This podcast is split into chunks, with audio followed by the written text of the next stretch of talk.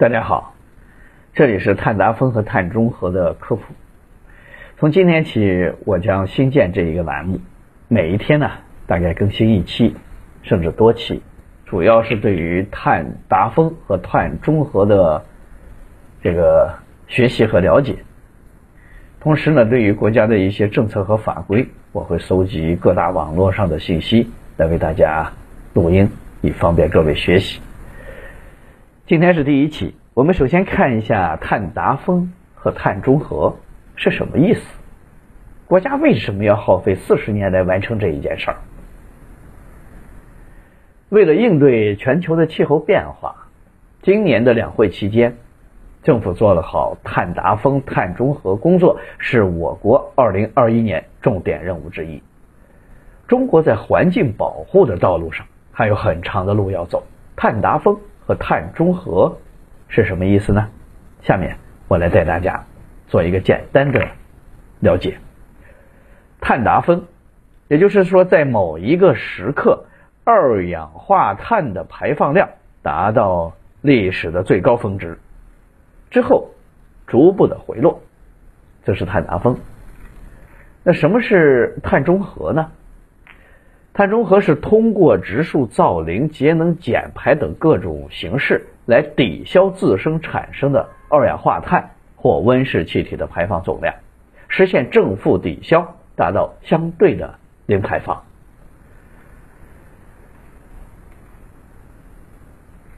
碳达峰和碳中和，为了应对气候的变化，我们国家提出了二氧化碳排放力争于。二零三零年前达到分值，努力争取在二零六零年前实现碳中和等庄严的目标承诺。做好碳达峰、碳中和工作是我国二零二一年的重点任务之一。今年两会的热词儿“碳中和”，什么意思呢？碳即二氧化碳，中和即正负相抵。排出的二氧化碳和温室气体被植树造林、节能减排等各种技术相抵消，这就是所谓的碳中和。全国政协的委员、苏州科技大学城市发展智库的高级研究院副院长宋清介绍说：“碳中和从概念上理解，就是指一个组织一年内的二氧化碳排放，通过二氧化碳去除的技术应用。”来达到平衡。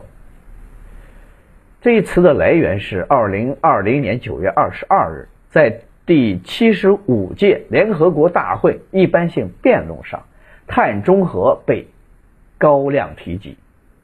习近平主席在会上表示，中国将提高国家自主贡献力度，采取更加有力的政策和措施，二氧化碳排放力争于二零三零年前达到分值。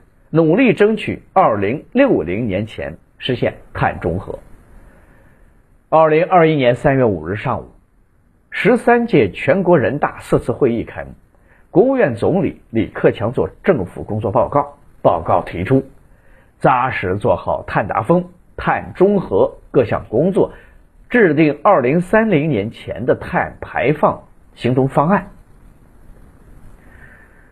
各种文件里，碳中和总是和碳达峰一词儿共同出现。达峰和中和又有什么样的区别呢？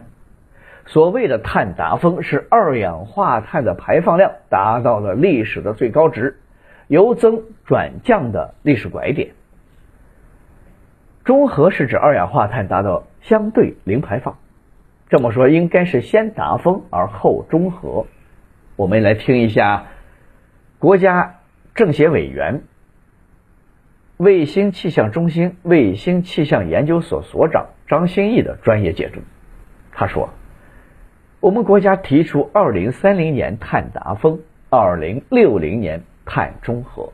十四五期间最重要的就是碳达峰，因为只有碳先达峰了，才是碳中和的基础和前提。可能大家有一个误解。”到二零三零年才达峰，现在可以无限制的先排放，它不是这样的。二氧化碳是一个长寿命的气体，它的寿命是百年量级的。如果你现在还不刹车，到二零三零年踩一脚刹车，肯定要延续十年才能达峰。